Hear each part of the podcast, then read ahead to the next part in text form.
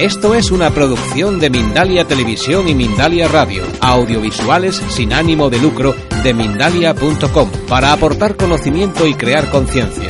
Mindalia.com, la primera red social de ayuda altruista a través del pensamiento.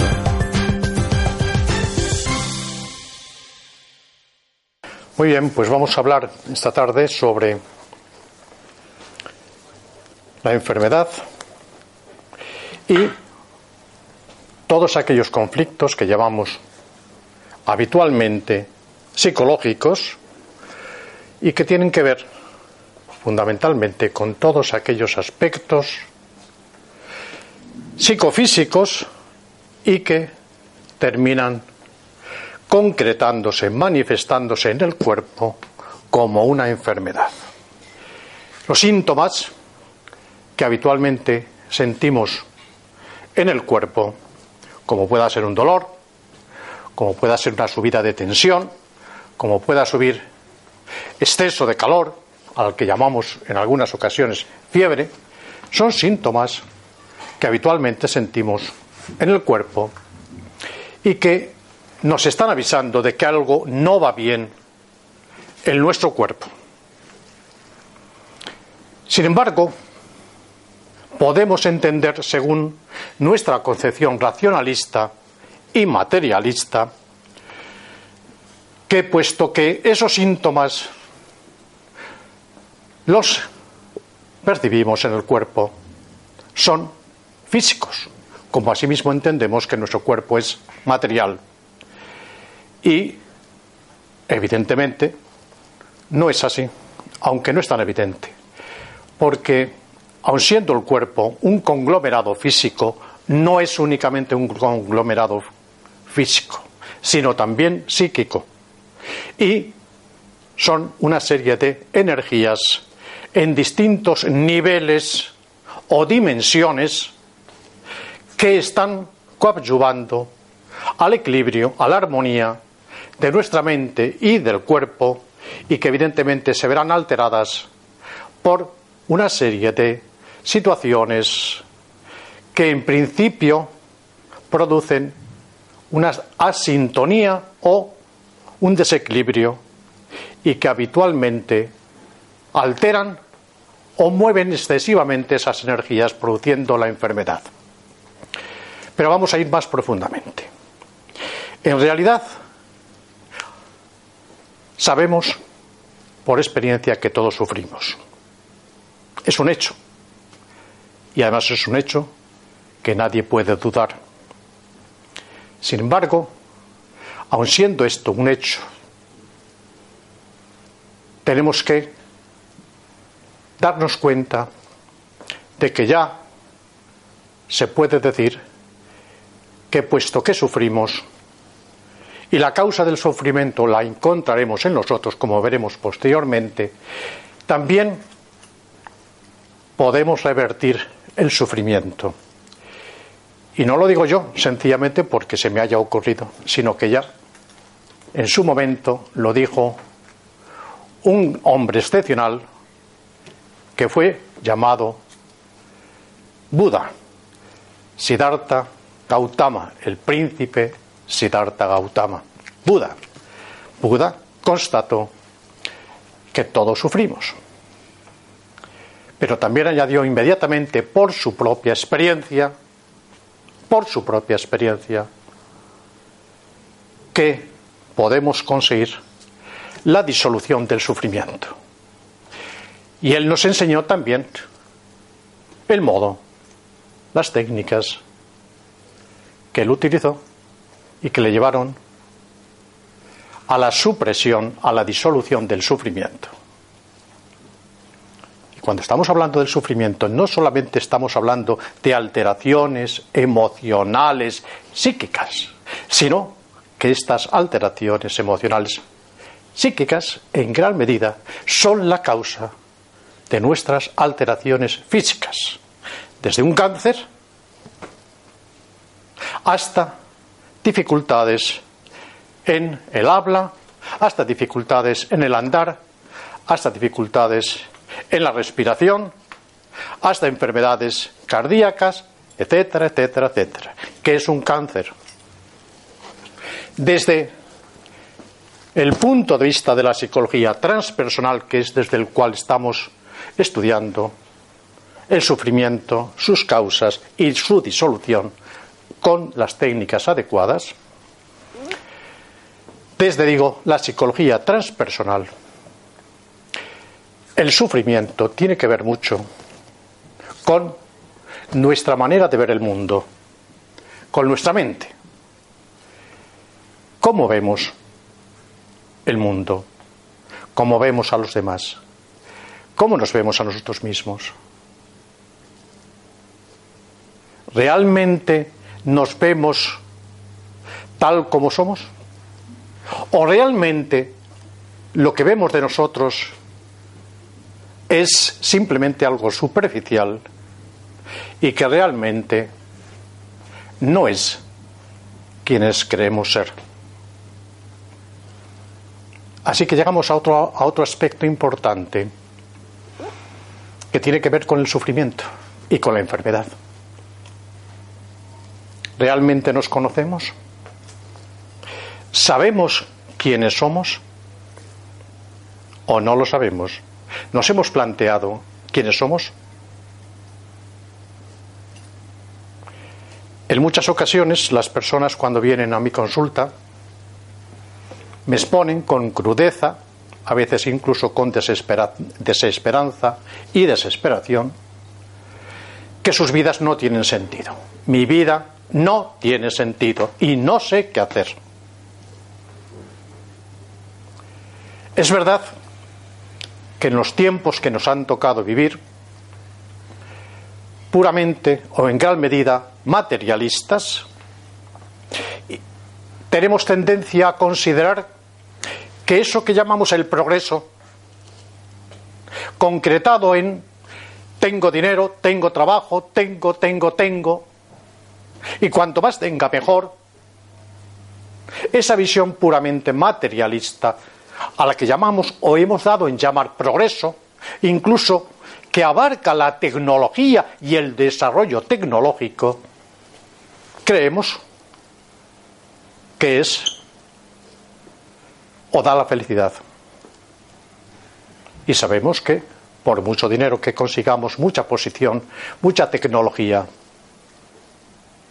no vamos a ser felices. De hecho, no conseguiremos erradicar la enfermedad. Al contrario, estamos activándola más, consiguiendo que haya enfermedades nuevas, por ejemplo, derivadas de algo tan sencillo como los móviles.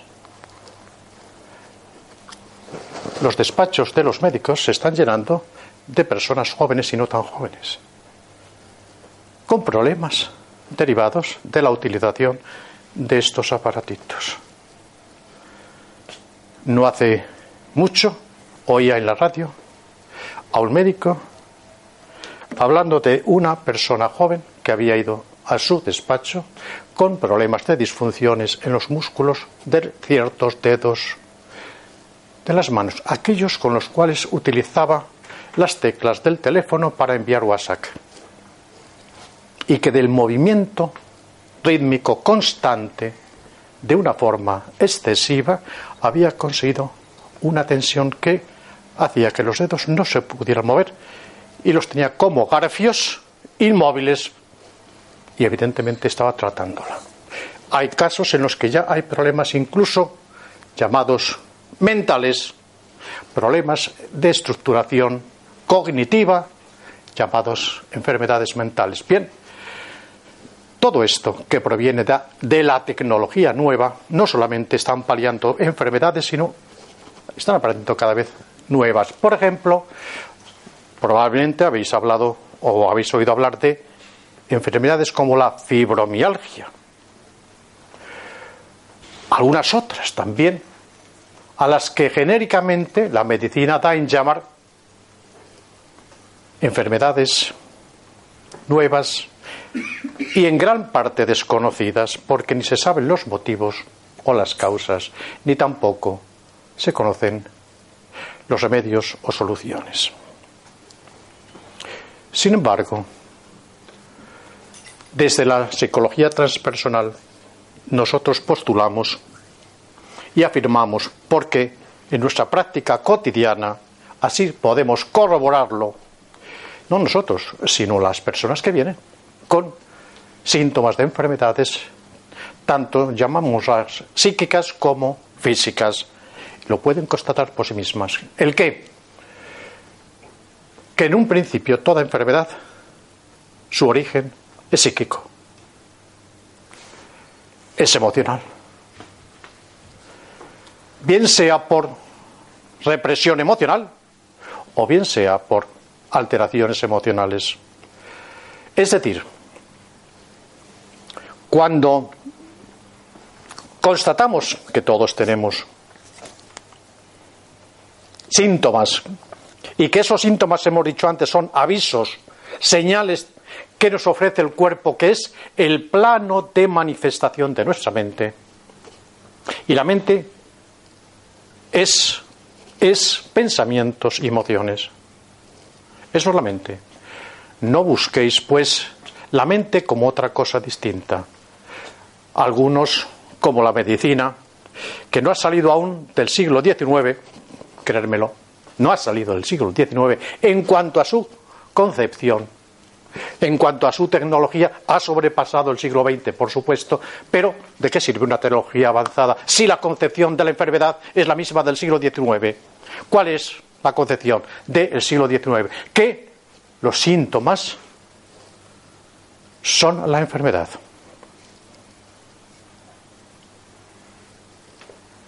Esto es muy grave a estas alturas, porque evidentemente ya hay gran parte de la medicina que no acepta eso. En Estados Unidos, por ejemplo, donde sí se investiga, no aquí, que no se investiga. Aquí vamos a trancas y barrancas detrás de muchas investigaciones que hacen otros y nos llega todo muy tarde. Pero la realidad es que aquí, en gran parte la medicina, se la confunde con los síntomas. Así que ¿Qué hacemos todos? Actuar y pensar según nos indica la ciencia llamada médica. Y cuando nos duele la cabeza, ¿qué hacemos? Vamos al médico. ¿A qué? A que nos dé qué? Un analgésico, una aspirina o algo semejante, ¿no es cierto? Y si tenemos catarro o tal, pues vamos también para que nos ofrezca una receta y poder comprar un fármaco, ¿no es cierto? Una pildorita, ¿no es cierto? ¿Por qué? ¿Para qué? Porque la educación que hemos recibido todos es una, educación puramente del siglo XIX. Hoy que se habla tanto de la escuela y de la formación de los niños en España, no hace falta que digamos que la educación es muy pobre. No hace falta que lo digamos, porque ya es algo evidente. Pero es que además la concepción de la educación en ámbitos tan importantes como es el de la medicina están anclados en el siglo XIX. Los síntomas son la enfermedad. Quita los síntomas y has quitado la enfermedad. Nada más incierto. Nada más incierto. Porque no se ha eliminado la enfermedad. ¿Has quitado el dolor de cabeza? Sí, cierto. Se ha ido el dolor de cabeza. Sin embargo, no se ha ido la enfermedad. Porque lo único que se ha hecho ha sido al menos por un tiempo, eliminar la tensión producida por el inicio de un síntoma que te está advirtiendo de que algo no va bien en ti. Aún vamos a quedarnos ahí en que no sabemos cuál es ese algo no va bien en mí, porque vamos a descubrirlo. Esa es la misión de la psicología transpersonal, descubrir a través de los síntomas cuál es la causa profunda de la enfermedad. Y resulta que los fármacos son eso, un tratar de paliar. Luego viene la enfermedad y más fuerte. Pero claro, si vamos a los síntomas y a través de los síntomas vamos profundizando, a esto le llamamos indagar, y ya tiene aspectos importantes psíquicos, porque indagar dónde se indaga, en el cuerpo, no, se puede se puede en un principio indagar en el cuerpo, pero fundamentalmente donde iremos es a la fuente. ¿Y dónde está la fuente de la enfermedad, como hemos dicho antes? En la mente. ¿Qué es la mente? Pensamientos. y emociones. Las emociones son las vibraciones excesivas de los pensamientos, o dicho de otra manera, de la mente turbulenta que produce oleadas tormentosas de pensamientos constantemente. Esta misma mañana, en la sesión con una persona, una mujer, su mente estaba tan perturbada que ella percibía nítidamente las perturbaciones tremendas de sus pensamientos, de su mente, que se perciben por parte de las personas en estados profundos de alteración mental como una especie de oleadas de perturbaciones que producen tensión. Y esta persona sentía una tensión pavorosa en su cuerpo, que es el plano de manifestación. Es decir, es el plano donde se manifiesta la mente, pero no es la mente. No obstante, la mente, si hubiese que ubicarla en alguna parte, no lo ubiquen ustedes en el cerebro, porque ahí no está la mente. La mente está en todo el cuerpo, en cada célula. En el cerebro, todo lo más que está como plano de manifestación, sí es una gran central de codificación y descodificación de esas energías que provienen de la mente que provienen de la mente. Y la mente no es la cabeza, no es el cerebro, no. La mente no es material, no es física, es psíquica, invisible y en consecuencia pertenece a un plano superior al de lo físico. Evidentemente no vamos a meternos en la física cuántica para explicar esto. Y seguimos, por lo tanto. Seguimos avanzando porque hemos partido de cómo indagar para descubrir el origen de la enfermedad, sea la que fuere porque tampoco importa que le pongamos un nombre, pero sí que de alguna forma indaguemos de dónde viene, cuál es la fuente y por qué. Porque habitualmente cuando indagamos podemos ir descubriendo ciertas cosas. Por ejemplo, podemos descubrir que no somos lo que creíamos ser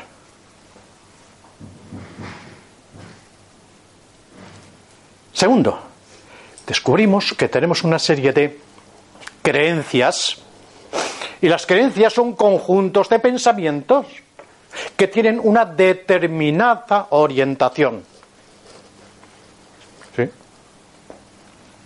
Y que en muchos aspectos se va comprobando en esta indagación, que es muy profunda y se produce, para que ustedes lo sepan, en estados alterados de conciencia. Es decir, aquietando las perturbaciones de la mente. Porque si no conseguimos aquietar la mente, no se pueden producir esas, esos estados para poder crear en ese estado las posibilidades de profundizar, es decir, de crear primero un observador imparcial. Ahora mismo ustedes y yo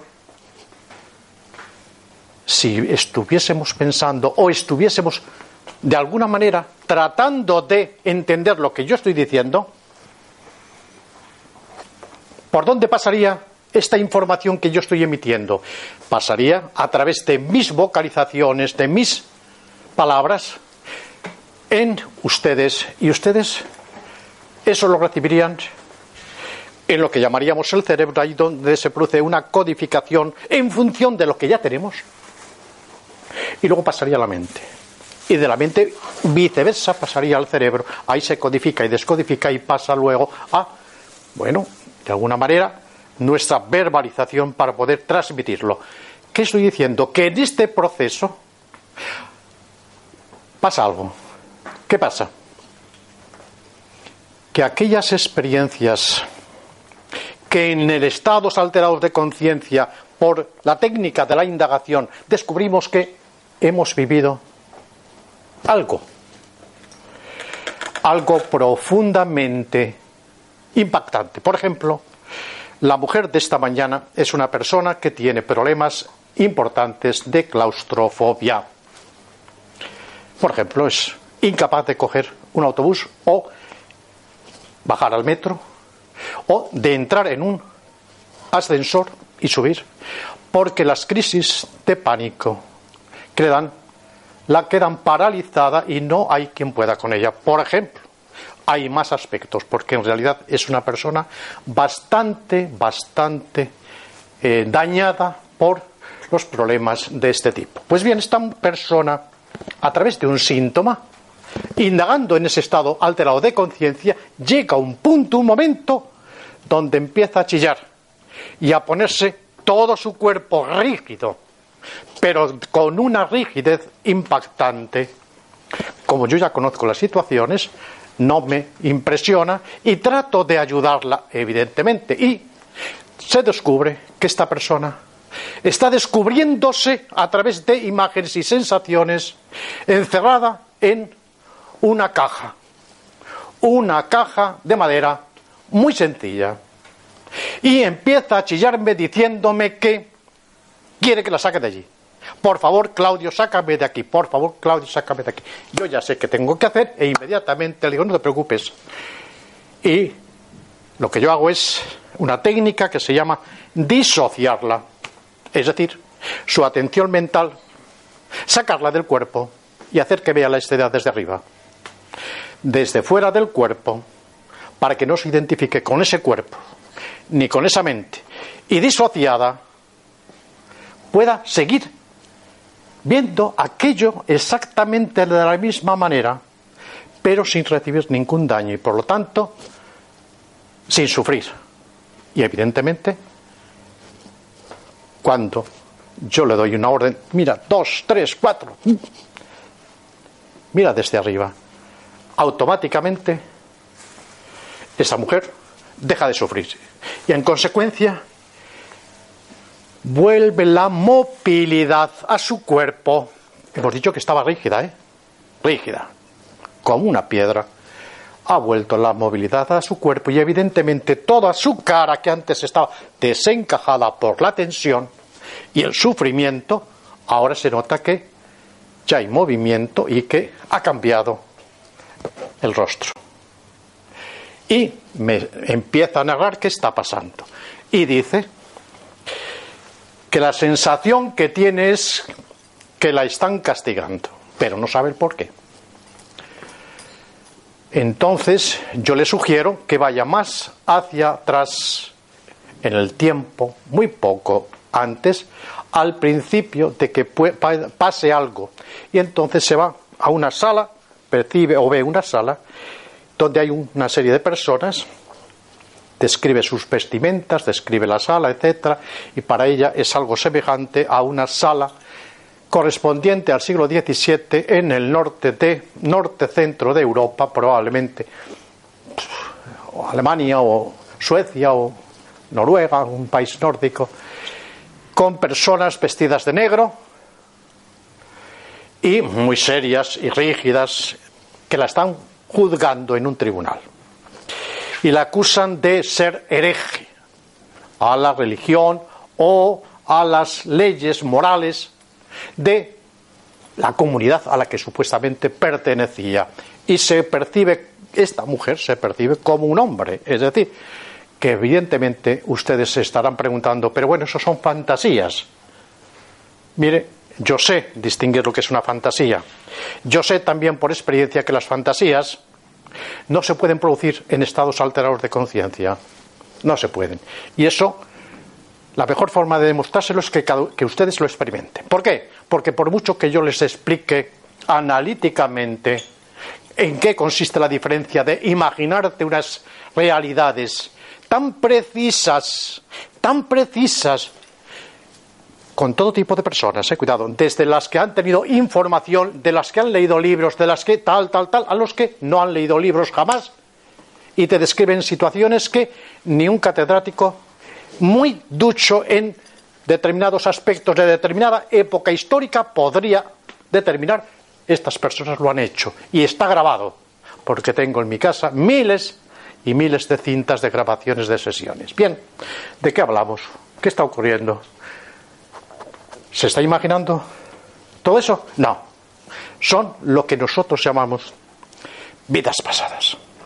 Bien, en cualquiera de los casos le tengo que decir, fuere lo que fuere, tampoco importa demasiado, porque a veces se plantean, bien, yo le puedo conceder que sea algo de lo que ahora se lleva mucho. No, no, no, no se lleva ahora. Las vidas pasadas siempre han existido, eh, cuidado. Y quien quiera saberlo, para eso están los libros que se acerque a las bibliotecas y lo estudie. Porque siempre han existido, siempre, siempre han existido. Que en otras épocas se llamaban fenómenos no sé qué. Muy bien, pero han existido. La cuestión es que si leen ustedes los libros, yo diría importantes, que realmente han sido pilares fundamentales de la historia de la humanidad, en esos libros se recogen ya lo que se consideran vidas pasadas. Así, en toda regla. Y se habla de ellos. Bien. De tal manera que efectivamente era una vida pasada en toda regla, donde por el hecho de que esta persona no participaba o comulgaba de las concepciones de la religión o de las normas y leyes morales de esa comunidad, pues la habían condenado a ser metido en una caja, encerrado y después le tiraron al mar. Bien, esta persona evidentemente, después de todo eso, se veía se permaneciendo con su conciencia y me dirán ustedes, ¿y qué diferencia hay entre esa conciencia de la que usted me habla? Mucha, con respecto al yo. Ese yo con el que ustedes y yo estamos aquí, yo hablando y ustedes escuchando. Mucha, mucha, mucha, mucha, mucha. Porque este yo con el que hablo y ustedes escuchan, al que llamaremos ego, está muy condicionado. Está muy condicionado por su manera de pensar. Es decir, cuando ustedes eran pequeños y yo, y como en el caso de esta mujer fóbica, le ocurrió que un día teniendo ella aproximadamente seis años y teniendo dos hermanos más pequeños que ella que estaban en la cama, oyó unas voces muy fuertes, agitadas, y se levantó repentinamente y perturbada con un temor pavoroso. Salió al pasillo, vio una luz al fondo y era la habitación de sus padres. Esta niña lo primero que hizo fue entrar dentro y tratar de cuidar y proteger a sus hermanitos pequeños, más pequeños que ella. La conmoción de esta niña fue tal que se quedó en el pasillo a la altura de su habitación, pero allí se quedó sin poder avanzar de manera rígida, sin poder andar. Se quedó bastante tiempo hasta que supuestamente sus padres oyeron algo, ruidos, y fueron a encontrarla allí sin poderla mover. Bien, rígida y despavorida. Porque esta niña, dentro de lo que estuvo escuchando, viviendo, se quedó tan impactada que pensó que algo gravísimo estaba pasando y temió por su vida. Temió por su vida, por su integridad. Ese temer profundamente por su integridad hizo que aquella persona se alienara o se extrañara, es decir, dejara de tener conciencia y se quedara en estado catatónico y además con paralización física, de tal manera que tuvieron que llamar al médico y todo. Bien, a partir de aquel hecho, esta persona tuvo episodios muy importantes de crisis de pánico. Todo porque de alguna manera esta mujer tuvo aquel episodio en otra vida. No, no, no, no. Porque hemos tenido muchas vidas. Es decir, no crean ustedes que estamos viviendo esta vida únicamente. Hemos vivido también otras. Otras que no hemos resuelto. Como uno de los grandes santos hindúes, yogis, no los yogis estos de, de pega o de juego, que algunos conocen, sino auténticamente hombres que consiguieron la iluminación, la santidad, la perfección, que los hay en todas las tradiciones. Estoy hablando de Paramahansa Yogananda en un libro que es una joya que se llama Autobiografía de un yogi. Este ser excepcional, Paramahansa Yogananda, ya en su momento, en este libro, hablaba de sus propias experiencias. Y hablando de sus propias em, experiencias, hablaba porque él, a través de los estados de meditación, que son muy semejantes a los estados que nosotros creamos, para indagar. En realidad son estados de meditación, porque la meditación tiene distintos estados y grados. Evidentemente, en esos estados él descubrió gran parte de sus vidas pasadas. Evidentemente, si empezamos a no creer en nadie, apaga y vámonos. Porque claro, si hoy creemos a pies juntillas en la tecnología, pero no estamos creyendo o no creemos en seres que dieron su vida por conseguir la indagación y llegar al despertar y la iluminación perfectas, es decir, a la sabiduría. Y dejar escritos cosas importantes para la experiencia del ser, porque en el fondo todos buscamos que la superación del sufrimiento. ¿Y qué más? Y la felicidad permanente. ¿No es cierto? Si eso es lo que realmente buscamos, de forma directa o indirecta, Incluso, ¿qué hacemos con la tecnología? ¿De qué nos sirve la tecnología? De estar comunicándonos con nuestros amigos constantemente, constantemente, hasta llegar a un punto de crearnos una enfermedad. ¿Cuál? La enfermedad de la dependencia de los demás. Y de perder en un principio nuestra propia identidad.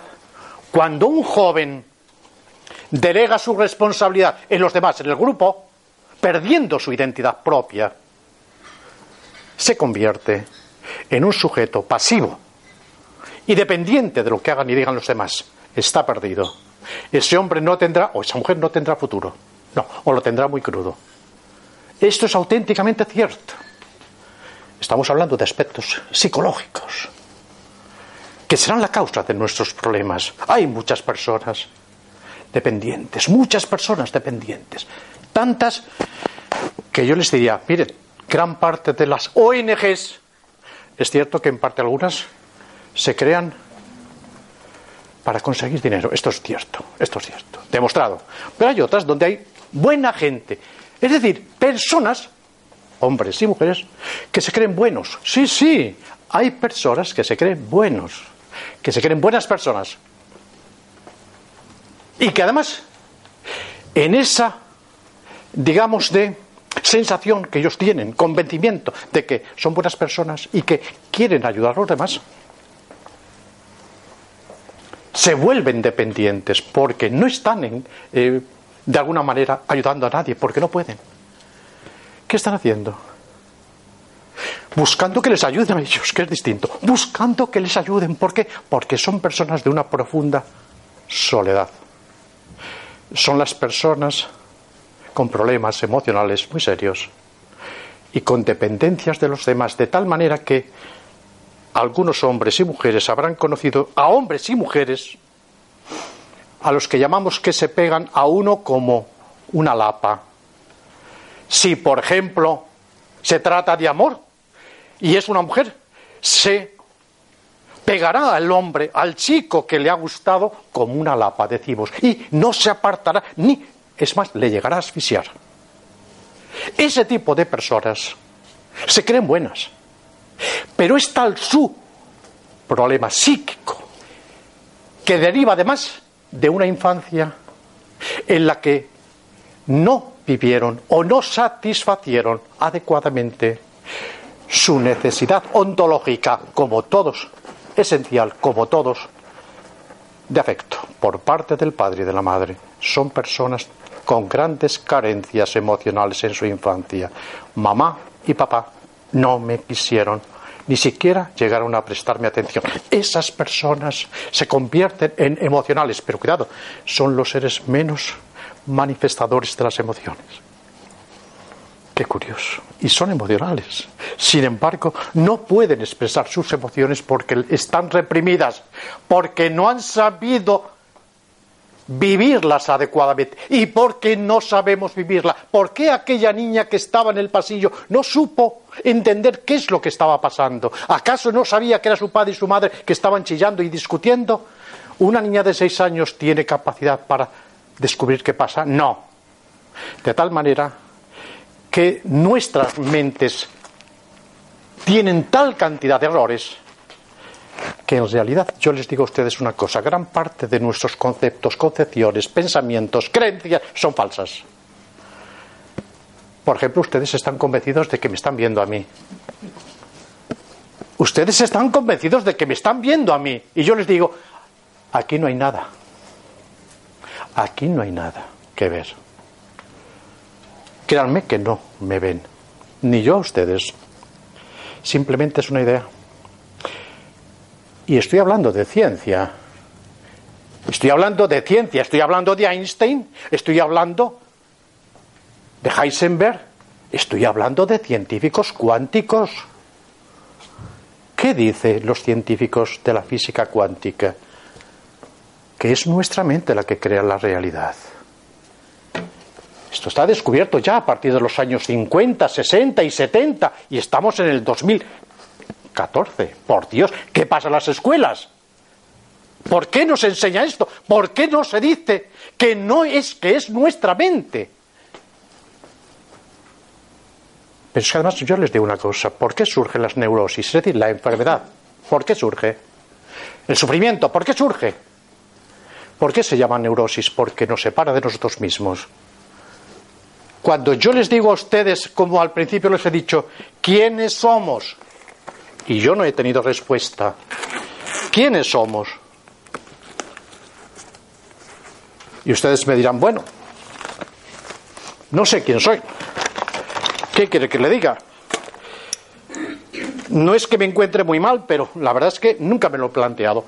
Bueno, yo les diría, bien, vamos a ver, vamos a establecer un diagrama fácil, sencillo. Ese diagrama nos puede llevar a entender quiénes podemos ser. Bien, yo les digo, cualquier concepto, concepción que tengan ustedes aquí y ahora de sí mismos, de sí mismos y de los demás y de todo, no es real. No es real. No es lo que ustedes creen que es. Entonces, ¿qué pasa?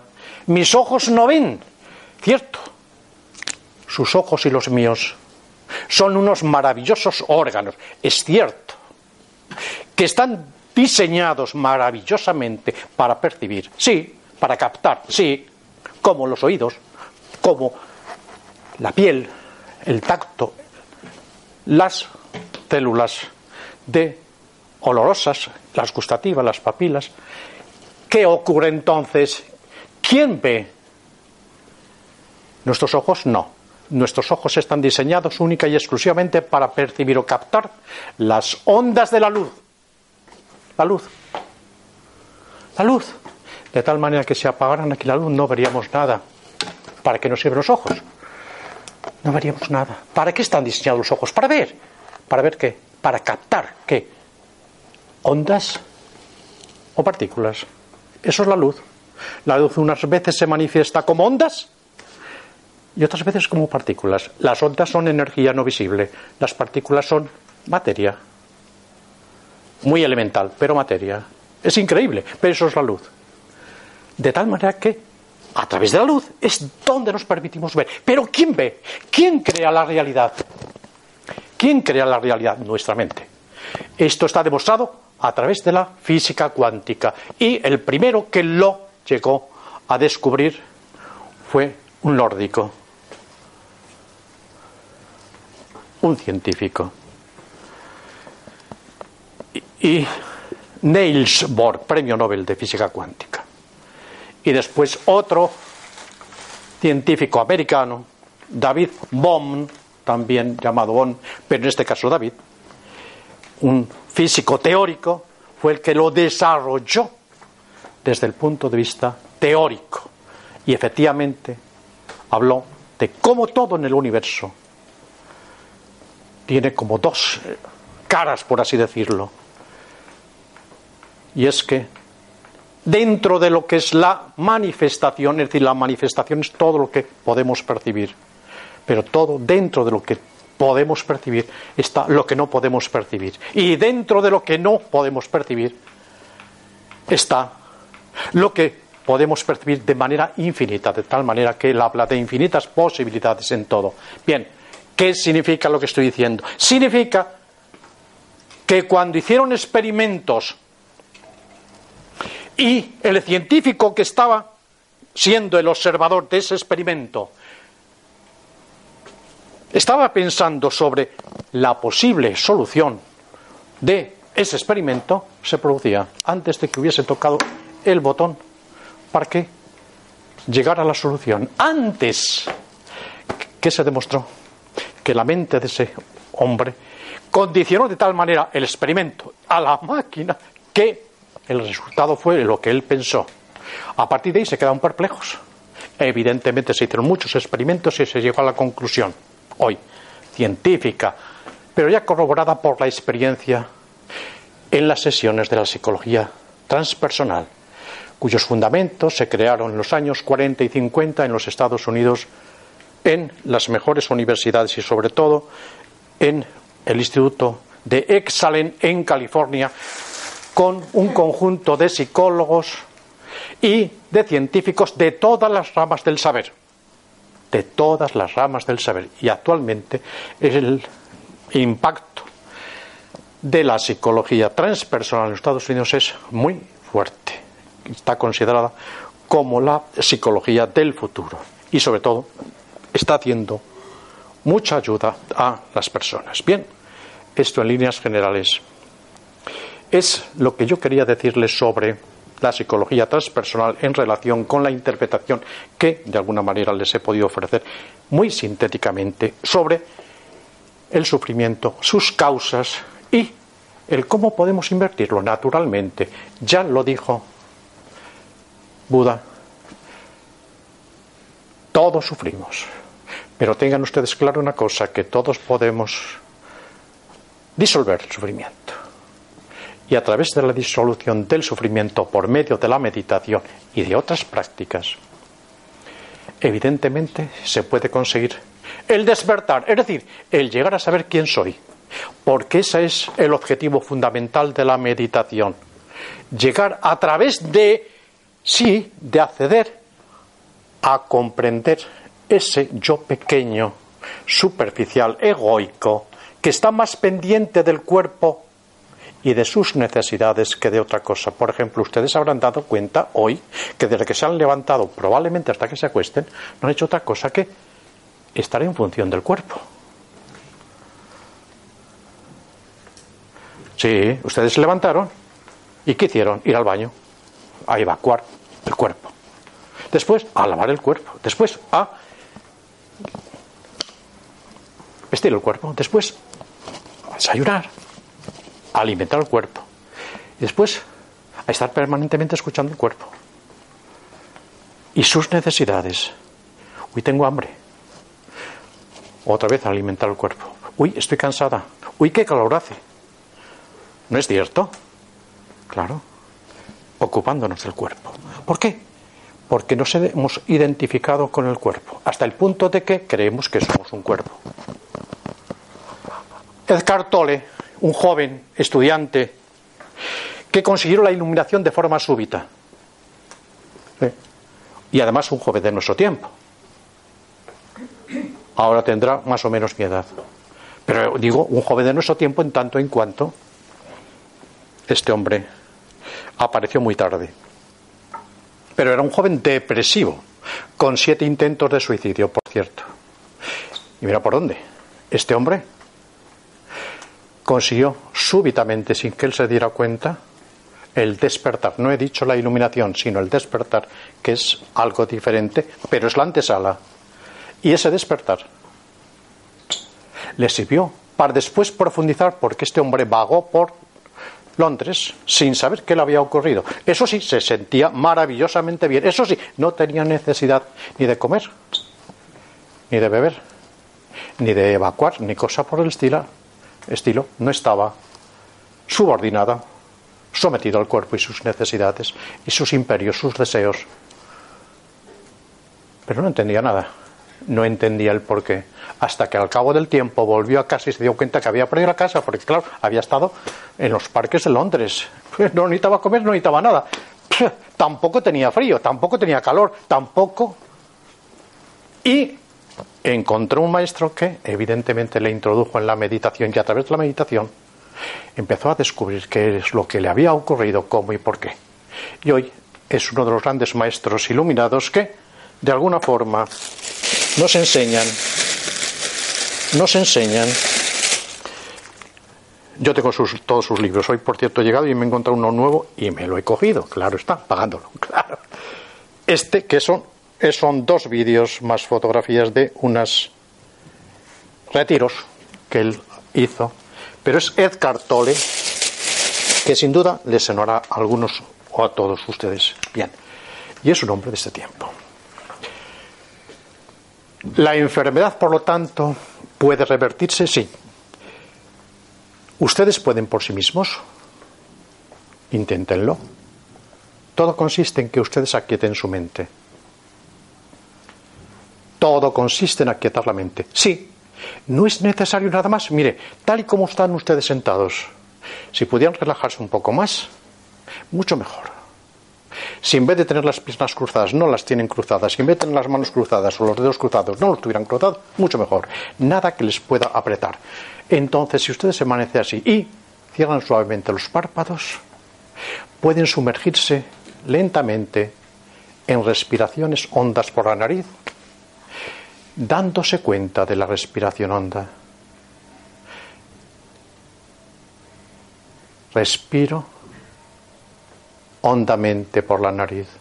Inspiro por la nariz hondamente. Y expiro largamente por la nariz. Y me doy cuenta de cada inspiración que hago y me doy cuenta de cada expiración que hago. Y dándome cuenta de cada inspiración, siento cómo cada segundo estoy inhalando energía vital del universo. En realidad, esa energía vital es vida y sigo todo el camino de esa energía vital o vida que yo recibo con cada inspiración y sigo su discurrir por todo mi cuerpo. Y cada vez que expiro,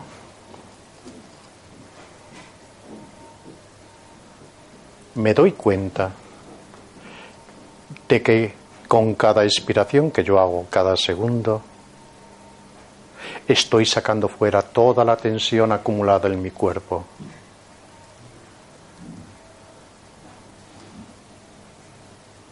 Y permanezco de manera constante, observando atenta y activamente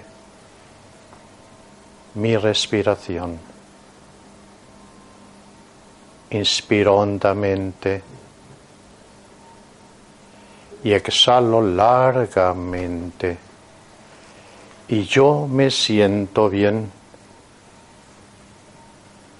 y permanezco atento, atenta, dándome cuenta de ese bienestar que yo siento en mí. Más aún, me doy cuenta cómo ese yo que observa es un yo que permanece atentamente y activamente observando, que no se altera y no alterándose, permanece observando de manera imparcial que la respiración. Respiro hondamente con cada inspiración y expiro largamente cada segundo. Y yo me siento bien.